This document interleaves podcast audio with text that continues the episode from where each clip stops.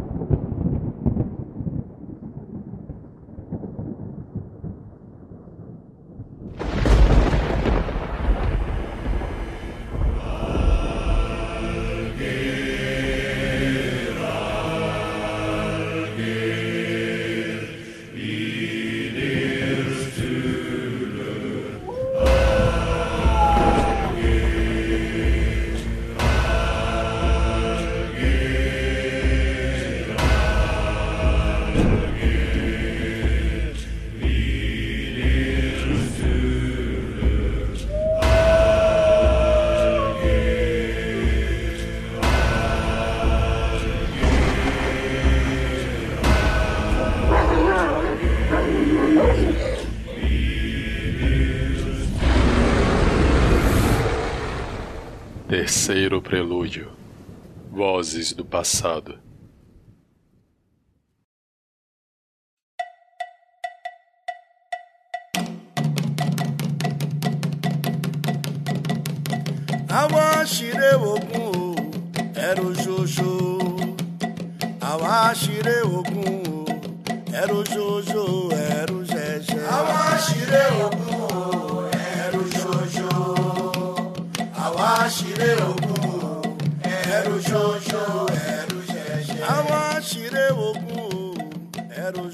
O Murilo cresceu correndo pelas escadarias do Candeal, que é um bairro famoso de Salvador, surgido há uns 300 anos como um quilombo.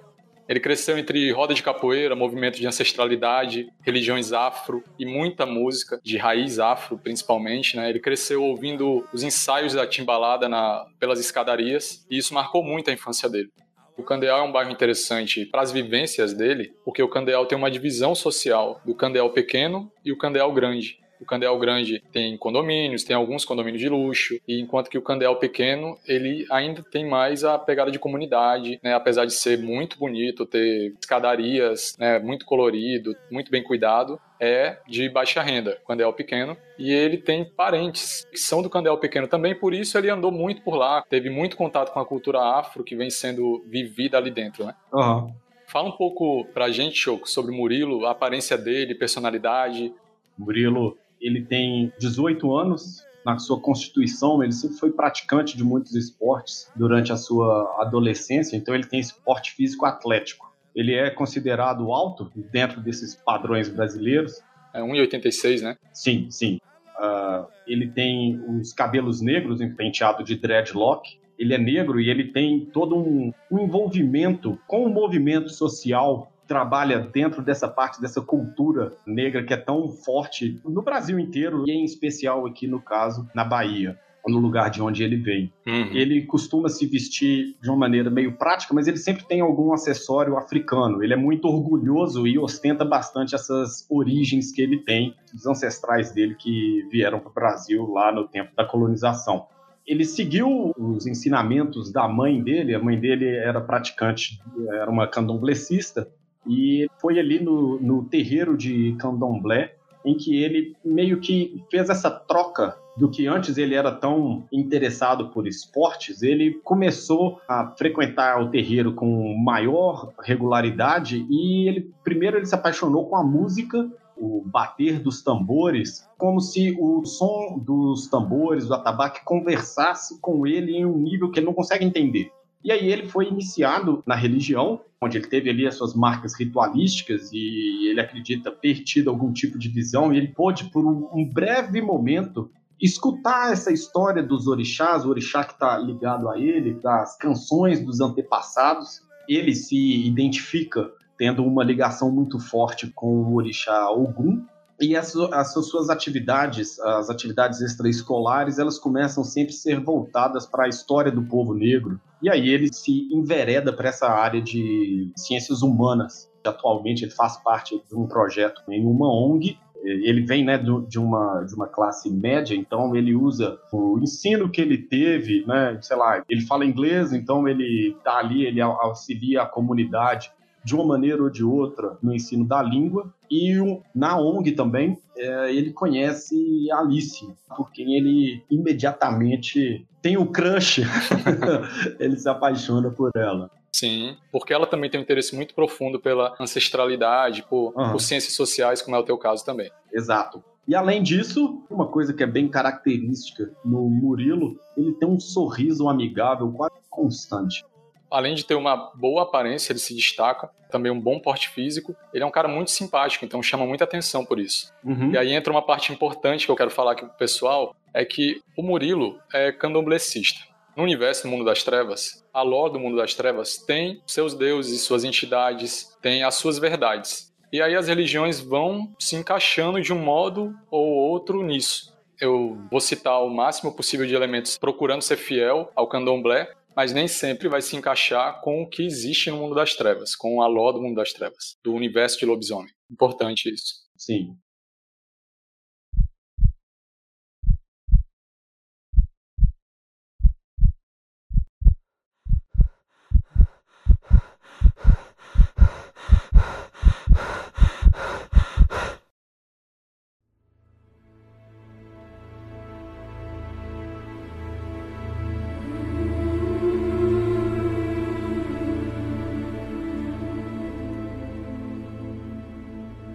Isso é janeiro de 2019. Nas últimas semanas, o Murilo vem sendo atormentado. Toda manhã ele acordava sobressaltado, ansioso, angustiado, sem saber por quê.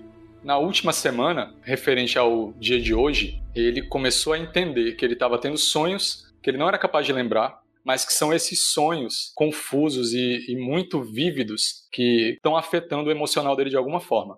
E de início ele conseguiu disfarçar bem. No começo era uma sensação que passava logo, depois ela foi se estendendo com o passar dos dias pela manhã toda, e agora ele fica o dia inteiro se sentindo apreensivo, com um senso de urgência, com um senso de algo perdido que ele não sabe explicar o que é. E ele já não consegue mais disfarçar, pelo menos não para quem é muito próximo a ele. A namorada, que conhece ele muito bem, ambos já contaram coisas que só contaram um ao outro, então não tem como disfarçar mais para ela que algo muito estranho está acontecendo contigo. E os teus pais também. Justamente por causa disso, o teu pai, tua mãe e a Alice também, que também é candomblessista, conversaram contigo te pedindo para procurar o pai Abelardo, que foi onde você foi iniciado, no terreiro do pai Abelardo, que é no Candeal. Uhum. E aí você falou, tá bom, eu quero fazer isso, mas eu queria falar com ele antes. Vocês tiveram uma conversa, uma prévia, e por telefone, o pai Abelardo te lembrou que vocês já tiveram essa conversa antes, na tua infância, e que quando você puder lembrar do sonho, que você fosse visitá-lo. Então você acordou agora, é, domingo de manhã. Dessa vez você acordou realmente se sentindo muito mal, muito nervoso, sobressaltado, irritadiço. Só que você sente que com algum esforço talvez você consiga lembrar do sonho. Então eu vou te pedir para fazer um teste de inteligência mais três dados, dificuldade 8. Inteligência mais três. Eu tive um sucesso. Tá, você consegue lembrar de pessoas correndo através de uma mata. É uma imagem muito difusa, sons de tiro, e você consegue lembrar de alguém vindo verificar um objeto de madeira que está envolto num pano e está nas tuas mãos no sonho. Tem alguma coisa brilhante nele, reflexivo, mas você não consegue ver bem. O que você conseguiu distinguir bem é uma sensação de medo e de algo que você precisa proteger e que você precisa muito fazer alguma coisa em relação àquele objeto que está nas tuas mãos. É tudo que você conseguiu lembrar. Tá, beleza. Se fosse outra pessoa no teu lugar, provavelmente a essas alturas a pessoa já estaria sofrendo de insônia, ataque de ansiedade ou até coisa pior. Mas você não.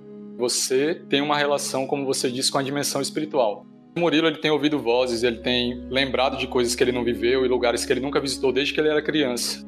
Porém, sempre foram sons difusos, imagens confusas, vozes distantes que ele não conseguia compreender. E ele deu uma sorte, ele deu sorte de ter pais candomblecistas em vez de pais que o levariam ao psiquiatra para tomar remédio controlado. Então esses pais levaram ele pro pai Abel, né? Pai Abel Abelardo. E ele lembra de entrar num lugar que tinha um cheiro muito agradável de ervas aromáticas, uma iluminação tênue e de ter se sentido muito bem nesse local. Alguém colocou ele para sentar numa poltrona. Ele lembra que era uma poltrona azul, bem confortável, onde ele ficou espalhado. Tinha uma luz de candeeiro perto dele o pai Abelardo veio com sua bata cerimonial de candomblé, né, a bata branca, sorridente, e começou a brincar com ele, fez umas piadinhas, e aí começou a agitar bem suavemente, indo e voltando um turíbulo em volta dele, liberando aquela fumaça que ele estava achando cheirosa com ervas. E aí ele deu alguma coisa para ele beber, uma coisa amarga, é o que você lembra, do tamanho de uma tampinha de refrigerante. E aí você ficou um pouco tonto e você começou a ver aquelas coisas que você via em imagens rápidas, agora você estava vendo elas se mantendo por mais tempo, aquelas imagens, aqueles sons. Ele pegou um ramo de uma planta parecida com uma samambaia e começou a te benzer e começou a trabalhar. Ele com um cachimbo começou a fumar aquele cachimbo e soprar. Você tossiu, tossiu e se abaixou e quando você se levantou, ele começou a te olhar e você viu os olhos espantados dele. Ele se afastou e ele virou para os pais e falou: "Teu filho é guerreiro de algum?" Mas as vozes que ele ouve pertencem a guardiões de outra linhagem, uma linhagem selvagem, sagrada. É um povo muito poderoso. No tempo certo, ele vai saber o que essas visões significam. Tu tem essa memória. Uhum. Nessa ocasião, ele te deu um Delogum. Delogum é uma guia de santo que se dá a um Yaô. Yaô é alguém que já foi iniciado, que já tem um tempo como e algum conhecimento como candomblessista. Ele te deu com 8 anos de idade. Porra. Depois ele saiu, foi para um canto, você lembra dele conversando com os teus pais. Teus pais, que estavam preocupados, mudaram de semblante, pareceram ficar serenos, até felizes, satisfeitos. E você lembra que depois disso eles se aprofundaram mais e mais no candomblé. Uh, as vozes que parecem chegar até o Murilo, ele entende que são os orixás falando com ele, de alguma maneira ligada à, à linhagem dele. Sim. Então tem alguém que tenta falar comigo e eu deveria uh, deixar o meu corpo aberto a essas influências. Ele entende que essas influências são positivas. Quando ele entende que essas vozes estão levando ele em um determinado caminho, ele costuma abraçar isso e ter como não, este é o caminho que de fato eu tenho que seguir. Ele confia nas vozes, mas ele não sabe o que elas são nem dentro do candomblé, porque o próprio pai Abelardo, que é muito conceituado, que é muito respeitado como candomblecista da linhagem Yorubá, linhagem Ketu, se eu não me engano, mas também do candomblé de caboclo, ele tem um amplo repertório como um homem de poder, e ainda assim ele disse que aqueles que estão contigo são um povo poderoso. Durante a tua iniciação na roda de candomblé, a roda abriu para que teus guardiões pudessem interagir contigo, foi muito auspicioso. Então você sabe que você tem uma vivência espiritual, mas o que está acontecendo contigo é novo e está te assustando. Aham. Te assusta mais ainda, te, dá- te enche de angústia você não ser capaz de lembrar desses sonhos com clareza, né? Essa é a primeira vez que você lembra de alguma coisa. Quando você acorda, você nota que por pouco você não acordou gritando e você faz um esforço para se lembrar e você ouve a voz da Alice. A Alice parece que tá na cozinha com teu pai. Tu tá ouvindo barulho de louça, teu pai deve estar lavando louça e ela tá conversando com ele. Tá. Tu acordou com um pouquinho de dor de cabeça, se sentindo um mal-estar, se sentindo enervado. O Murilo acorda esfregando, esfregando as mãos no, no rosto, como que tentando limpar o sono da cara, ao mesmo tempo tentando fixar o sonho que ele acabou de ter, pensando nos sons de tiros, no objeto que estava na mão dele, esse sentido de urgência que ele tinha. E ele se veste, tipo, de qualquer maneira, como quem vai ficar em casa. É janeiro, na Bahia, então ele coloca um- uma bermuda. Um abada velho. aí também não, pô, peraí, estereótipo aí foi foda. Você é salvador demais já, né? Mas ele coloca uma bermuda e uma camiseta qualquer. Uhum. Ele vai até a cozinha para cumprimentar o pai, a namorada e tomar um primeiro um gole d'água. Quando tu chega na sala, que é uma cozinha americana, que você chega na sala e nota que eles não estavam conversando, eles estavam cochichando. Provavelmente estavam falando de você, preocupados contigo. E aí eles param subitamente quando te vem. A Alice vira pra você, sorrindo, mas é um sorriso preocupado. Tu conhece ela bem demais. Aham. Ela vem pra você, ela é uma mina alta, tem 1,77, magra, tem um perfil de modelo, né? Ela é negra, tem uma pele bem escura, como aquela etnia do sul do Sudão. Ela tem olhos bem grandes, assim. Tanto que ela faz trabalho de modelo também. aham. E aí ela vem pra você, tá toda estilosinha. Ela já é classe média alta mesmo, já de mais de uma geração. Diferente do teu caso, que teus pais lutaram pra conquistar o que tem agora. Uma são de classe média, mas lutaram pra ter esse apartamento e tudo mais. Ainda tem uma ligação muito forte com a comunidade. Uhum. Bom, ela vem pra perto de você, te dá um abraço, ela quer te animar, então ela aponta pra fora, ela aponta pra janela, tá um dia lindo, ela fala: "Olha que dia lindo, tá ouvindo os tambores, tá ouvindo os atabaques". E é época de pré-carnaval. Ela olha pra você e fica esperando uma reação tua. Eu dou um sorriso forçado, falo. Eu, eu acordei com o som dos tambores, mas mais ainda com o som dos cochichos de vocês dois. E dou um olhar por, tanto pra ela quanto pro meu pai, mas com um sorriso. Tipo assim, é, eu sei que vocês estavam conversando de mim, mas tudo bem. Tu não consegue evitar que teu pai se sinta constrangido, tu sabe quando ele tá constrangido porque ele coça a barba. Teu pai tem cerca de 1,75m, a barba dele é sempre curtinha, bem feita, ele usa cabelo curto, óculos de grau. Enfim, aí ele fala: Olha, eu e a Alice a gente estava conversando sobre você ir no pai Abelardo. É, eu acordei com isso na cabeça também. Eu olho pra Alice.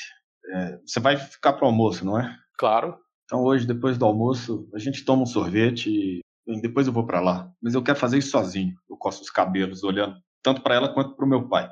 ela te pergunta: E dessa vez você conseguiu lembrar de alguma coisa? Ah, uns barulhos, um, sei lá, tinha um- alguma coisa de madeira nas mãos, um toco de madeira. Ela fica em- empolgada, né? Porque isso é uma evolução de qualquer modo, né? Aham. E aí ela diz: Caramba, e o que que significa? O que que significa esse sonho? Por algum motivo, essa pergunta te irrita. E tu não é de se irritar. Tu não faz ideia do que que significa. Uhum. Eu sei lá, Faz porra. um teste. Faz um teste com quatro dados, dificuldade 7. Zero sucesso. Olha, um gentleman, tá certo. Mas ainda assim eu falo com ela. Eu sei lá, porra. Por isso que eu tenho que ir lá com o pai Abelardo. Agora, é uma intimidade já de vocês de falar assim Não. ou é uma coisa diferente? O tom da voz saiu errado. Tipo, não é como se ele fosse completamente avesso a palavrões. Aham. Mas ele já tá com aquilo na cabeça e tudo. Ah, você ouviu isso? Ouviu isso? Significa isso? Sei lá, porra. Não sei não. Deixa, sei lá. É, então ela fala: Olha, eu não, eu não acho legal a gente esperar. O teu pai falou com o pai Abelardo e ele disse que pode ir a qualquer momento. Depois que você teve essa reação, ela disse isso. Uhum. Tá, tá. É, eu, eu vou fazer isso. E eu vou com você. Não, deixa eu, deixa eu resolver isso. Eu olho pra ela e olho pro, pro meu pai. Eu, es- eu estendo a mão pra ela, segurando, a, segurando as mãos dela. Pera aí, me deixa ir com você pelo menos até a porta do terreiro. Eu tava pensando em ir pedalando. É bom que eu tomo um pouco de ar na cabeça. É isso, né? Então ela te dá um beijo, mas aí ela pede para você ir logo. Bem, assim sendo, eu me despeço dos dois, pego, sei lá, pego minhas coisas, tipo, chave de casa, carteira, celular, qualquer coisa assim do tipo. Pego a bicicleta e sigo na direção do terreiro. Pronto, então você vai fazendo o percurso por entre os prédios até chegar nas ladeiras do Candeal. Algumas você consegue subir pedalando, outras você tem que levantar a bicicleta. E tá tendo muito ensaio, tá tendo muita música na rua. A Timbalada ficou 11 anos sem ensaiar nessas escadarias e tá voltando nesse ano. Então ainda não é o momento, mas já tá todo mundo muito empolgado em clima de festa. Beleza. Vou tamborilando os dedos no guidão da bicicleta, saca? Uhum. Como você tem essa relação com a música, ela te envolve, te faz, te ajuda a esquecer.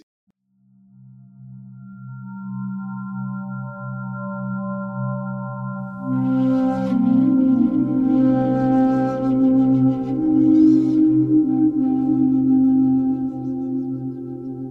segue até o terreiro, ele tem uma fachada muito simples e muito discreta. Ele tem mais ou menos 10 metros de largura a entrada, mas lá dentro é muito maior. Uhum. Tem do lado direito um portão largo para garagem, cabe até quatro carros lá dentro. E o lado esquerdo é um muro que vai subindo em diagonal, acompanhando uma escada interna. Certo. Uma coisa que tu nota quando tu chega lá, que tu já estranha pelo horário, é que a tronqueira, a tronqueira é uma casinha, ele tem um formato de casinha, uma caixinha de ferro e fica um pouco para fora do terreno do terreiro, uma parte para fora. E aí você vê velas acesas dentro. A tronqueira tem um significado de proteção, de proteção do terreiro. E aí tu estranha aquilo. Uhum. Mas tudo bem, aí tu chama, normalmente é um ajudante do pai Abel que vem, mas aí vem ele próprio. Ele te recebe, ele é muito espirituoso, te recebe bem, ele já tá todo trajado para fazer o trabalho. Ele lembra o Tony Tornado, agora sim, mais idoso, assim, sabe? Uhum. Ele tem um pouco mais de 1,90m, grandalhão e tal, e tem aquele carisma fácil, assim. E aí ele te chama e tu já pensa assim, interessante, né? Porque tu não, não imaginava que tivesse indo lá para fazer trabalho assim de cara. Eu resmungo uma coisa do tipo, eles estão mesmo preocupados. Imaginando que o pai Abel ele tá todo aparamentado, ele já tá pronto, porque quando eu sair, talvez meu pai tenha ligado para ele avisando. Ele te pergunta: Então, Murilo, como você tá se sentindo? Como você tá se sentindo hoje? Ah, hoje não tá sendo um bom dia. Acordei com uma dor de cabeça incômoda. Eu tenho andado nervoso, frustrado, talvez. Vocês estão numa das escadarias ainda e ele vira para você, pega no teu rosto com as duas mãos e diz: Filho, concentre-se. Não converse mais sobre o que você viu, não pense sobre isso com a sua mente. Pense com seu espírito, porque nós vamos enfrentar uma batalha hoje. Mas eu quero que você confie em mim e eu quero que você saiba que os teus guias estão contigo, mas você deve se concentrar. Ele fala assim de um jeito que ele não costuma falar. Eu balanço a cabeça de um lado pro outro, tipo, sim, frustrado ainda, né? Entendido.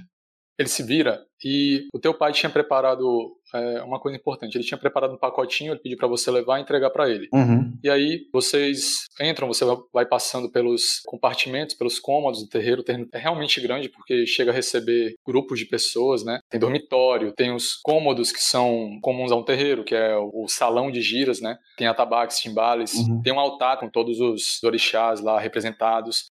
E aí ele vai até um banheiro, um local para trocar de roupa, para você se preparar. E aí ele abre aquele pacotinho que teu pai entregou e tá a tua bata, o teu delogum, você já anda com ele, né? E aí ele pede para você vestir. Uhum. Ele diz: tome um banho longo, se prepare, vista-se e me siga. Ok. Uma coisa que tu estranha é que tu já tá seguindo ele por alguns metros por dentro do terreiro e tu não viu ninguém. Ele tá sozinho. É a primeira vez que você vai ao terreiro e vê só o pai Abel lá dentro. Certo. Você se veste, e aí quando você vai se calçar, ele gesticula que não, que você fique descalço. E aí ele fala alguma coisa pra você, só que agora ele fala em Yorubá. E a partir daí, ele só vai falar em Yorubá contigo.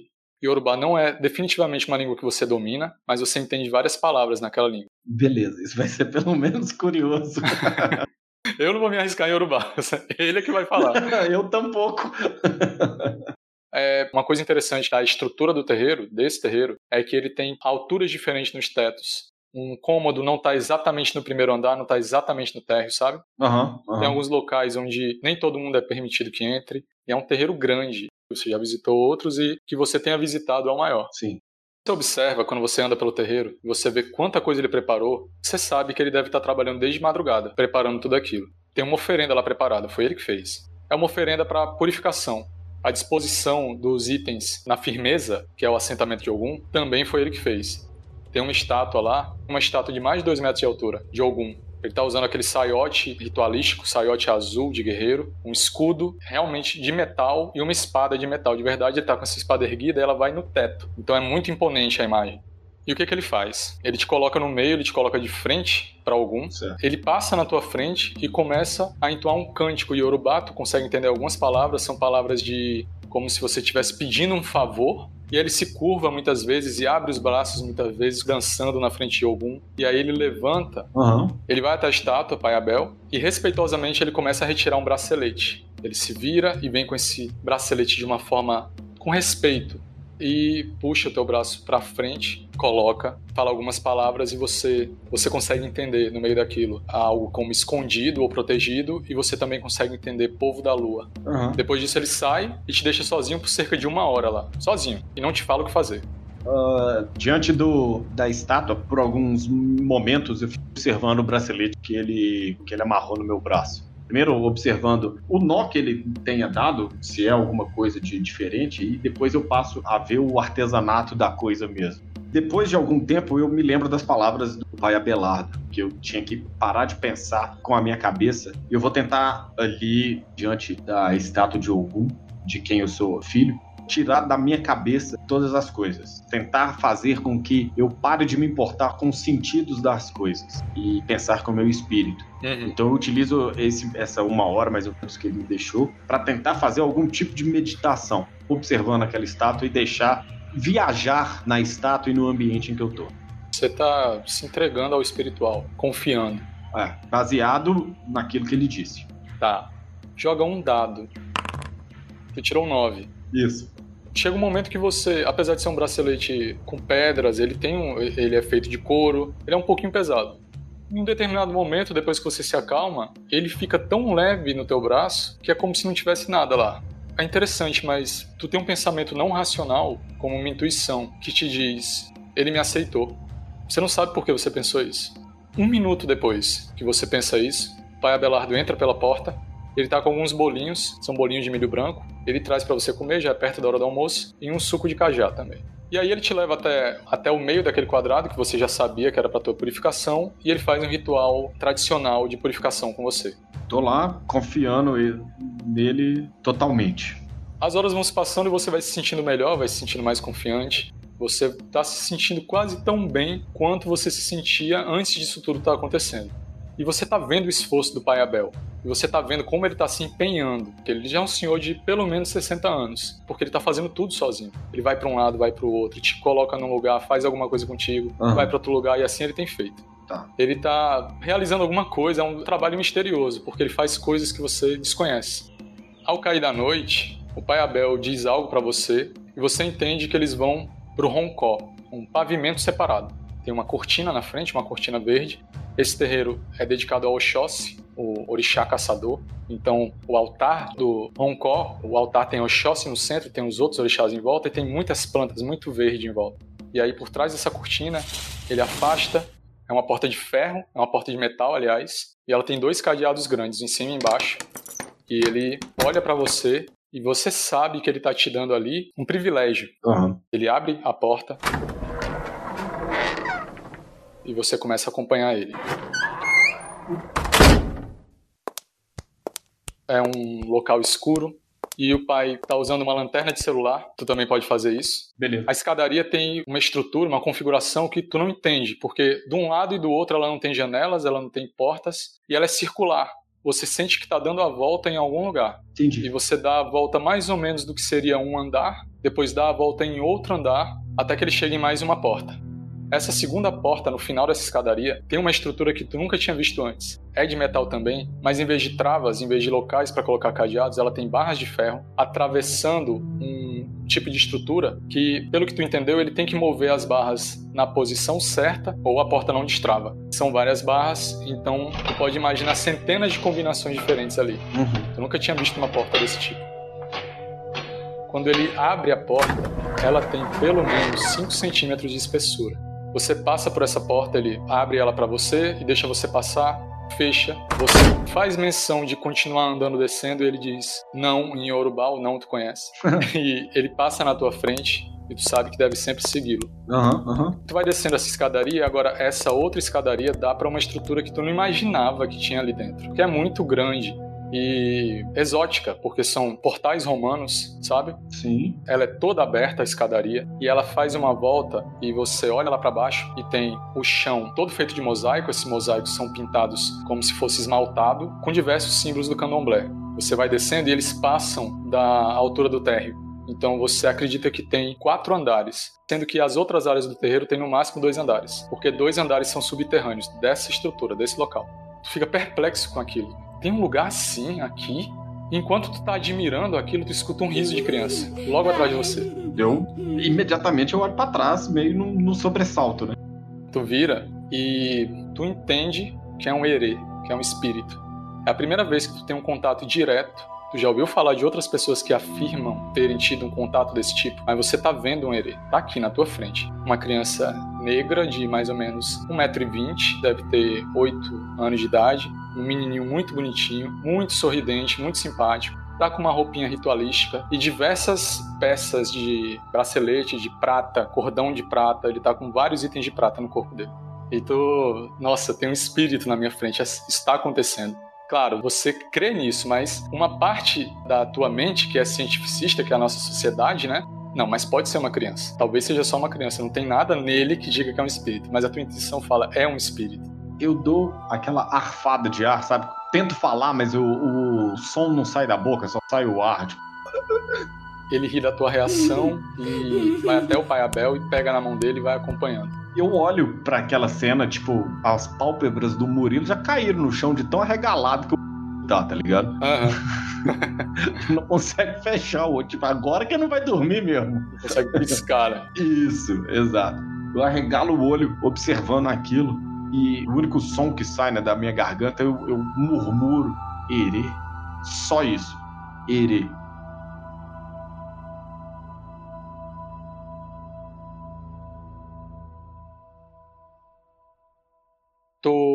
Chega bem depois deles, eles já estão organizando um carrinho. Sabe aqueles carrinhos que tem em hotel? Sim, sim. Só que com vários objetos ritualísticos. Tem um- umas plantinhas pequenininhas para um outro altarzinho, uma Oxóssi. Uma coisa que tu notou é que, tipo, nos dois andares que ficam acima do térreo, não tem portas. Só que nos que são subterrâneos, são dois, cada um deles tem cinco portas. Ok. E aí vocês vão para o último. O pai Abelardo aponta para o centro. Esse centro é como se fosse um poço, como se você estivesse num poço com uma escadaria circular. E olhando para cima, só o céu. Uhum. Tu começa a notar o brilho da lua, porque parece que a, a lua está muito forte. Tu ouviu algo na TV sobre uma lua de sangue, que vai ser a maior lua de sangue dos últimos tempos e vai ser acompanhada com eclipse. É um fenômeno raríssimo. E se tu não tá enganado, vai acontecer nessa noite. Perfeito. Nesse carrinho, enquanto eles estão descarregando o carrinho né, e montando os altares, não é isso? Uhum. Eu quero pegar um objeto, qualquer que seja esse objeto, e, e entregar para o Herê. Uhum. Ele pega um objeto, coloca num lugar, na hora que ele se volta, para ele não ter que ir até o carrinho, ele não ter que tirar o objeto do carrinho, eu vou tirar o objeto e entregar na mão dele.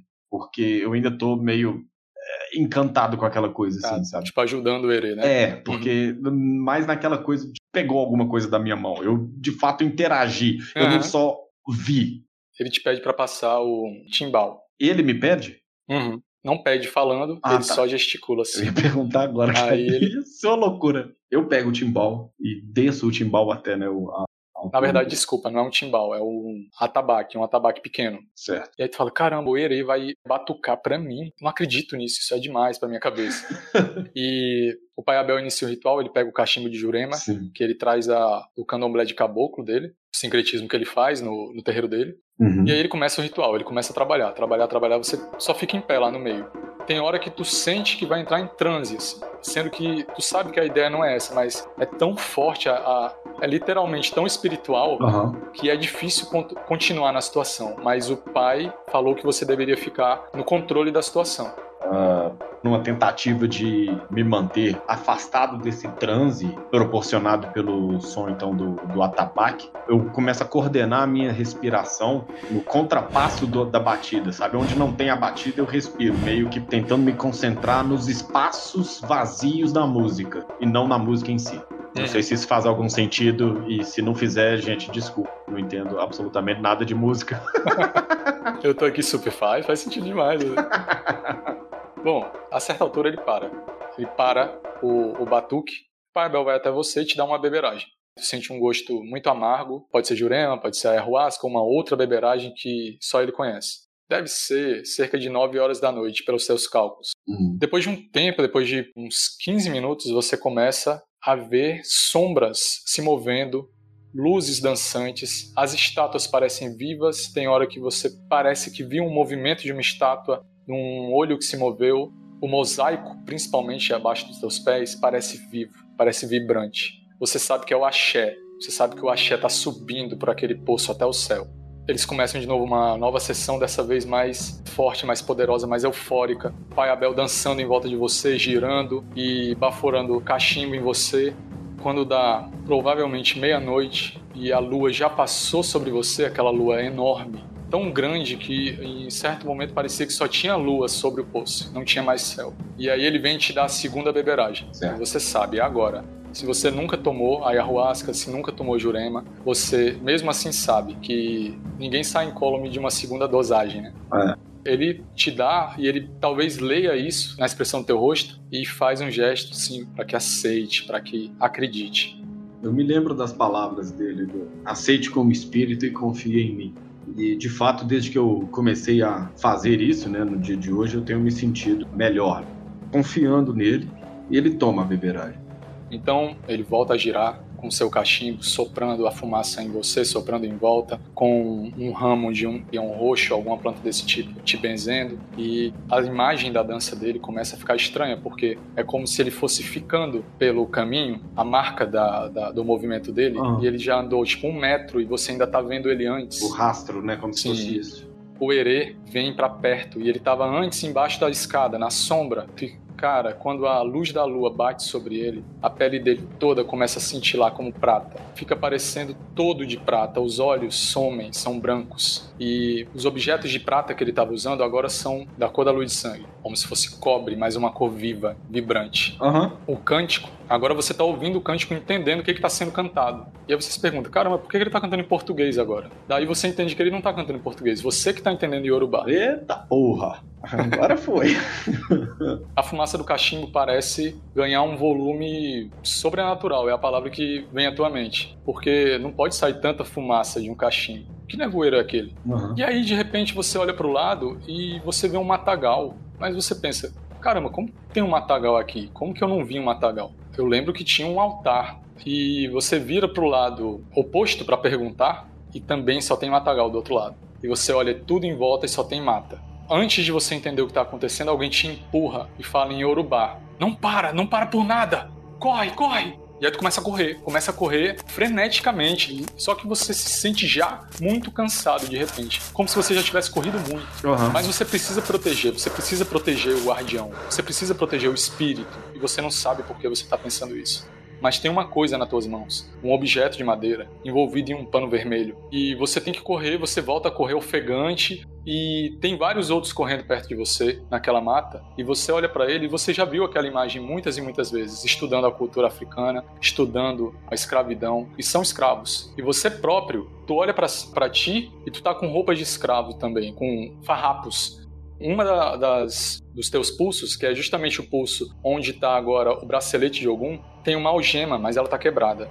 E você corre, corre, corre, corre, e eles estão correndo atrás de você, e você escuta o som de tiros ao longe, atrás de você. E o som do relixar de cavalos e o som do galope. Você sabe que são os fazendeiros, que são os peões, capitão do mato. Ele tá correndo atrás de vocês e atirando já, atirando para matar.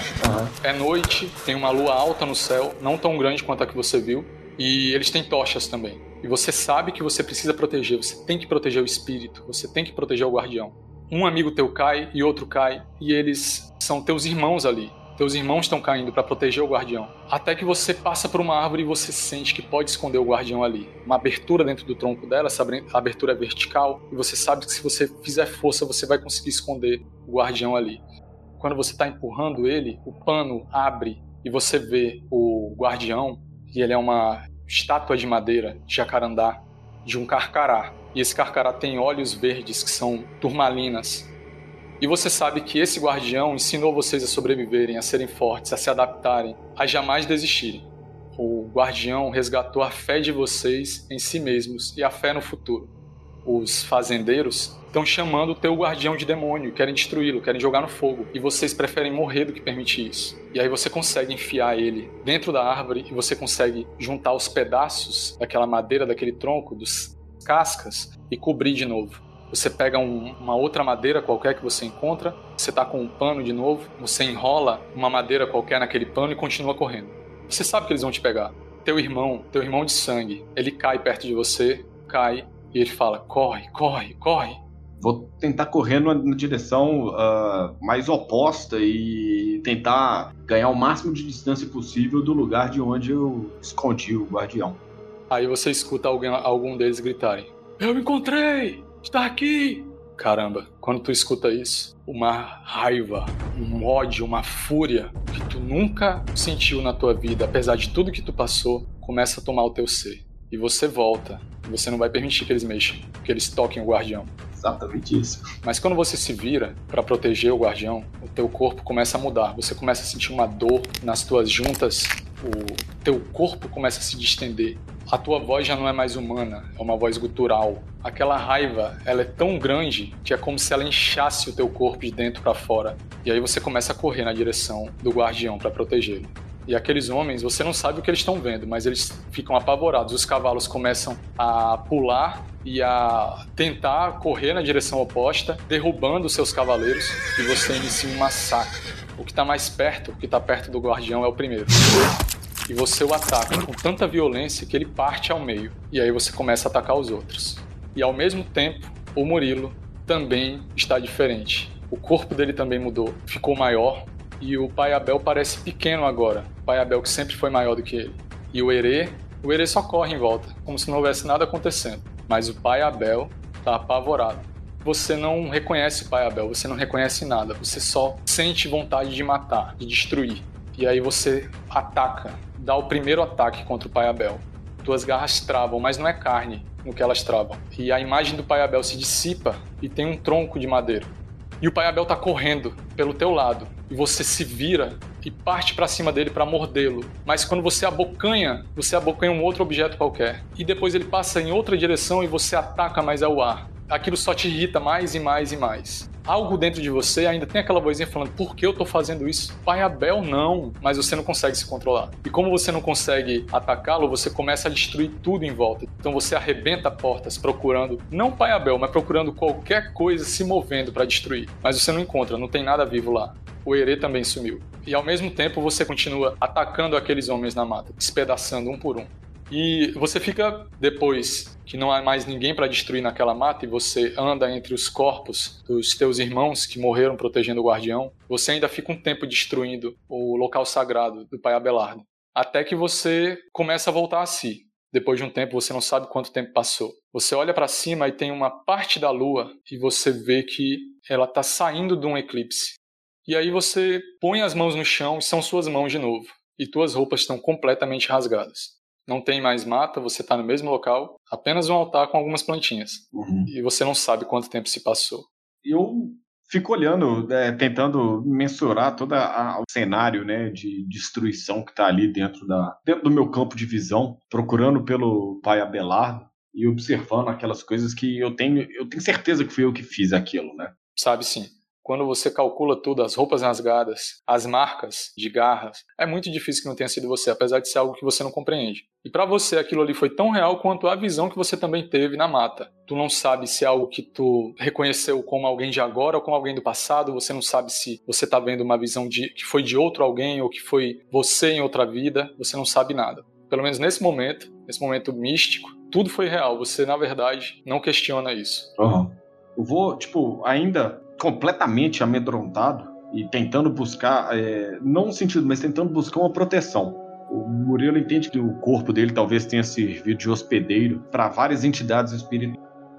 Só que você ouve uma voz acima de você, na escadaria, nos lances superiores da escadaria. E essa voz diz: Murilo, nosso inimigo não tem carne, não tem ossos ou sangue, nosso inimigo é a ignorância.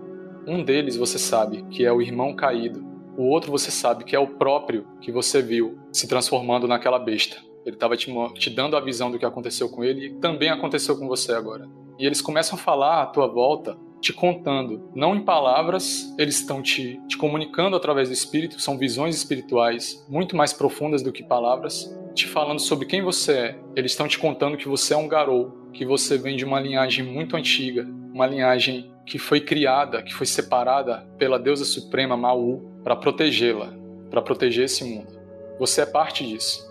Essa é a sua herança sagrada, esse é o seu dom, e eles estão com você para que você abrace esse dom. Sim. Eles dizem que você pertence a uma linhagem de uma tribo que foi a única tribo que escolheu abraçar esse dom com amor. E essa tribo, uma parte dela, alguns membros vieram para o Brasil para reduzir a dor dos escravos e para lutar pela liberdade deles. E você é herdeiro dessa história e dessa linhagem. Eles vão te contando e eles vão te contando muitas e muitas coisas sobre o, o mundo, sobre o mundo espiritual, sobre como as coisas são. Eles te falam sobre a Wyrm, eles te falam sobre Maú, que é Gaia, e você só chora. É tudo é intenso demais.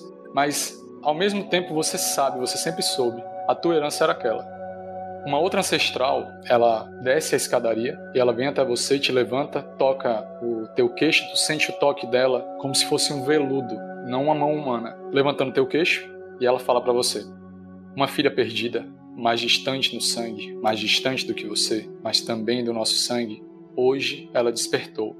Eles te falam sobre a lua sagrada e eles te falam que essa lua é uma bênção de Maú sobre o mundo, para que os filhos da lua possam aparecer e aqueles filhos perdidos possam renascer para o mundo e renascer para a lua. A luz da lua revela os filhotes perdidos, os filhotes esquecidos. E aí ela diz para você que uma outra filha também foi desperta por essa luz da lua, mas essa filha foi sequestrada pela Wyrm, assim como a Wyrm sequestrou muitos dos nossos filhos naquele tempo.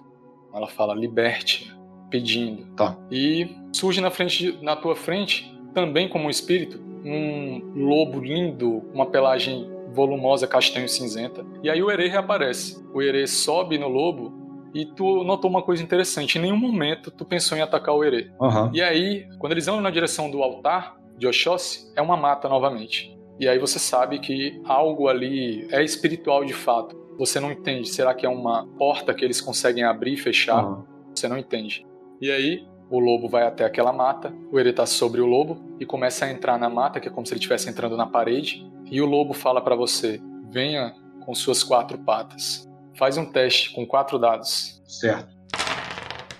Chega um 10 um. Falhou. Tu não entende o que é vir sobre as quatro patas. Eu vou andando na direção do lobo e do Ere, entendendo que da outra vez que eu estava na mata, eu também vi o Ere. Então, talvez ele seja a minha chave para alcançar a mata. Ele continua brilhando toda vez que a luz, a luz da lua bate sobre ele. O lobo também é um lobo espiritual a imagem dele não é uma imagem, você sabe que não é material, não é físico. Ah. E aí eles começam a correr, e eles estão correndo pela floresta e também pelo mundo físico. Ele pega a Avenida Dom João VI e não tem ninguém nas ruas. Em locais que deveria ter alguém, que deveria ter um carro passando policiamento, as ruas e hora parecem estranhas, parecem ameaçadoras. Tudo é muito novo para você. Ora vocês estão correndo pela cidade, ora vocês estão correndo pela mata, e às vezes você está andando de fato pela mata. Uhum. E vocês seguem praticamente em linha reta. Certo. E depois de muito tempo, com a lua acompanhando vocês, agora já branca, não mais aquela lua de sangue, vocês passam pelo elevador Lacerda, vocês descem pela lateral do elevador Lacerda, passam por aquela praça, eu esqueci o nome da, daquela praça principal, Uhum. vão correndo até a Baía de Todos os Santos. E aí na Baía de Todos os Santos, nesse local onde vocês estão, é como se fosse uma calçada que ela termina em cima da baía. Sim, sim. O Ere desce do lobo e ele faz um gesto para você abrindo os braços e se joga para trás. E quando ele se joga para trás, ele vai como se fosse derramando a, uma luz igualzinha à luz da lua. E ele cai na água sem fazer som, sem espalhar a água. O lobo parou ao llado, o lobo não continuou. O que, que tu faz? Eu tento tocar nesse, nesse rastro luminoso que ele teria deixado, tipo, ainda. Eu imagino que esse rastro tá no ar, não é isso? Agora tá na água. Ah, tá. Então, caiu. Então eu, Agora tá na eu água. tento tocar nesse rastro luminoso, seguindo o Ere. Eu tô entendendo que ele é, de novo, né? Ele é a chave pro caminho das matas. E aí eu vou, então, vou tentar seguir ele é, através desse rastro luminoso. Quando você toca, você tem uma sensação que eu vou descrever dependendo do teu sucesso no teste. Joga um dado, por favor. Porra. Ok, você toca e você só sente a água. Mas o Ere volta. Ele já estava afundando um pouquinho, ele estava um metro e pouco abaixo da superfície da água. Ele volta e te puxa. Pera aí. Hoje é teu dia. e ele te puxa. Não oferece resistência. E agora você começa a nadar com ele, você ainda não tá sentindo nada sobre aquilo. Mas parece que você entrou num tipo de correnteza dentro da água, seguindo ele. Aham. A forma como ele tá descendo, ele não tá nadando. Ele tá simplesmente deslizando pro fundo. E aí você vai junto, deslizando também. É quase como se ele estivesse caindo na água. É.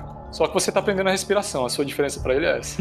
e aí ele vai, vai, e você prende a tua respiração, não sei por quanto tempo. Joga teu vigor. Certo. Tá bom, um sucesso. Um sucesso te garante um tempo aí de um minuto mais ou menos. Você vai seguindo ele e você começa a ficar preocupado, porque ele parece que vai continuar afundando. Ele não vira pra trás, ele não parece preocupado contigo. Sabe que tu não tem muito fôlego para aquilo. Eu vou tentar segurar o máximo que eu consigo, tirando energia de cada parte do meu ser e, sei lá, tentando buscar essas- essa força espiritual e me lembrando da, te- da determinação que os meus irmãos sangue tinham tido ao correrem dos fazendeiros e em proteger o guardião. Então eu faço essa. Enfim, eu queimo essa vontade tentando honrar os meus antepassados e as visões que eu tive. Então foi isso, né? Em termos de jogo, Pô, Se você quiser, eu quero queimar um ponto de de vontade. ok, você vai além das suas capacidades, você está determinado mesmo a saber, porém você confia nos seus ancestrais. Aham. Com tudo isso, você entendeu que eles não são simplesmente, para deixar claro, teus orixás, eles são teus ancestrais. Ancestrais de uma linhagem de um povo poderoso, o povo Garou, filhos de Maú. Aham. Você nada e nas últimas forças você fala, beleza, agora eu vou desmaiar. Aham. Ele começa a subir. Ele começa a subir e a subida dele é rápida e vai te puxando para cima. Uhum. E olhando para cima, você começa a ver a lua brilhando acima da superfície. Você sabe que é o teu último fôlego, mas você sabe que vai conseguir emergir a tempo. E você vê aquela lua enorme e o próprio Ere, ele parece se misturar com aquela lua, com a luz da lua, até que ele se torna uno com aquela luz da lua. E o Ere some. Você emerge de onde ele sumiu. E quando você emerge, você tá ainda numa baía, você tá na água, mas você reconhece uma coisa que não deveria estar ali. Você vê o Cristo Redentor.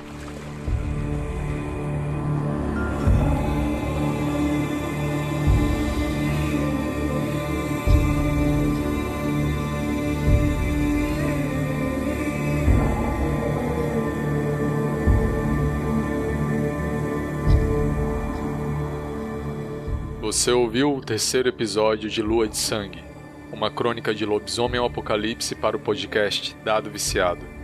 História, narração e edição, Thales Almeida. Jogador, Chocos, responsável pelo blog Nação Garou e pelo Garoucast, um podcast dedicado ao universo de lobisomem.